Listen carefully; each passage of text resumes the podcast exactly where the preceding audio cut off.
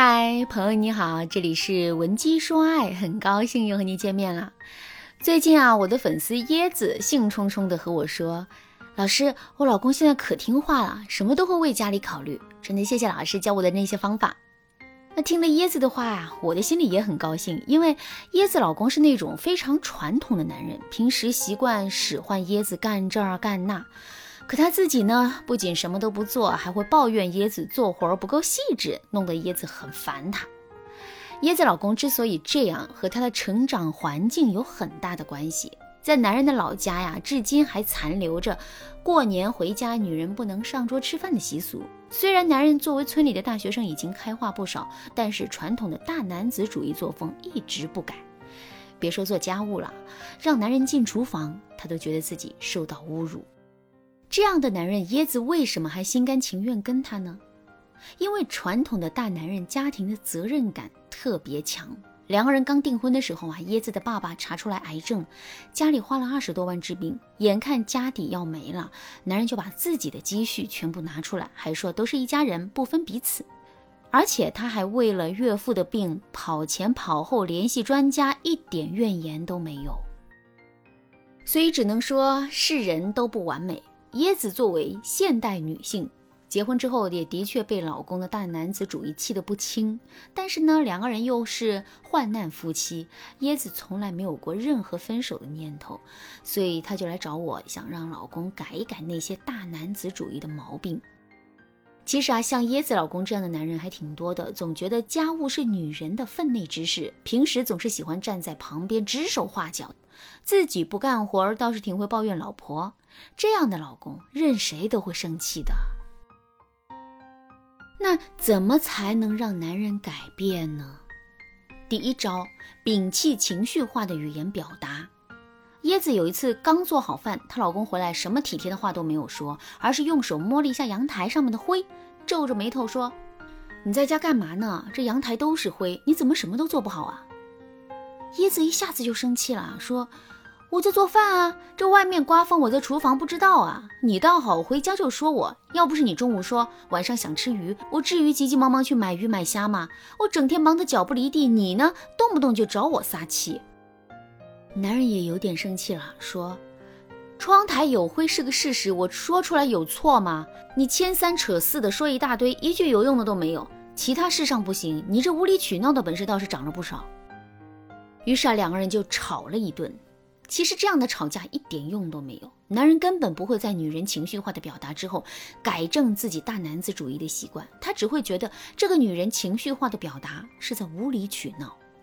所以啊，女人一定要摒弃情绪化的抱怨和解释，而是要尽量理性的说出客观事实，用理性逻辑对抗男人的直线思维，要更有用一些。比如说，椰子就可以这样说：“刚才我在做饭的时候，外面应该起风了，所以阳台上有灰，我一会儿擦。对了，你不是说想吃鱼吗？你一说完我就出去买了，按你的口味做的，赶紧来尝尝啊！我忙活了一个下午才做好。”这样一来，其实就起到了一个给你们之间的冲突降温的作用。男人听到你和善温柔的话语，怎么可能还继续挑刺儿呢？当然，如果你觉得你一时还不能完全摒弃情绪化的表达，那你赶紧添加我们分析师的微信文姬零三三，文姬的全拼零三三，我们有行业顶尖的团队为你解决各种婚姻困扰，让你的婚姻呐一直顺利下去。好的，继续来说的第二招，适当撒娇表达内心。除了摒弃情绪化的表达之外，女人还要懂得引导男人沟通。但是，当你很正式的跟男人说“吃完饭我们聊聊”，这个时候，男人听了心里肯定特别抗拒，以为你又要开批斗会了。所以，你最好选择在睡前的半个小时里，等你们之间的气氛都已经很松弛的时候，再和男人说。老公，你今天看到窗台没有擦，你是不是很生气啊？以为我在家什么都没做。不管男人说什么，你都要可怜兮兮的说：“可是我早上已经擦过两遍了，我在厨房做饭，没注意刮风了才落了灰。我本以为我做了你爱吃的东西你会开心的，没想到你一回来就说我，我挺难过的。然后你做事要流眼泪。一般直男都特别怕女人哭，还特别吃女人楚楚可怜那一套。当你在晚上睡前，两个人心里都很放松的时候，稍微边撒娇边楚楚可怜的表达委屈，多数男人都很吃这一套，这比你跟他吵一架要有用多啦。第三招，引导男人从小事做起。在第一、二招之后，你和男人的沟通基本上是不会出大问题。那这样一来呢，你们吵架、情绪对立的可能性呢，一下子就降低了。那么你就可以在接下来引导男人一点点帮你做家务。我举个例子，你可以把晚饭要用的食材放在客厅的桌子上，比如说椰子就把一包蒜放在了客厅的桌上，然后晚饭的时候假装找不到蒜了，然后冲着男人喊：“亲爱的。”呃，蒜在桌子上的话，拿进来我腾不开手。男人抬眼一看就能看见蒜，所以他会顺便把蒜帮你拿进去。这时候椰子就说：“啊，谢谢老公，真棒。”然后亲他一下，让他出去。第二天的时候呢，椰子就说：“老公，上次你说老徐家的鱼好吃，你明天下班路过他们家买条鱼吧，这样我就不用特意跑一趟了。明天孩子开学呢，说想吃他们家的鱼。”就这样，椰子一点一点的让男人做一些力所能及的事情，并且用撒娇的口吻弱化椰子一直在使唤他的印象。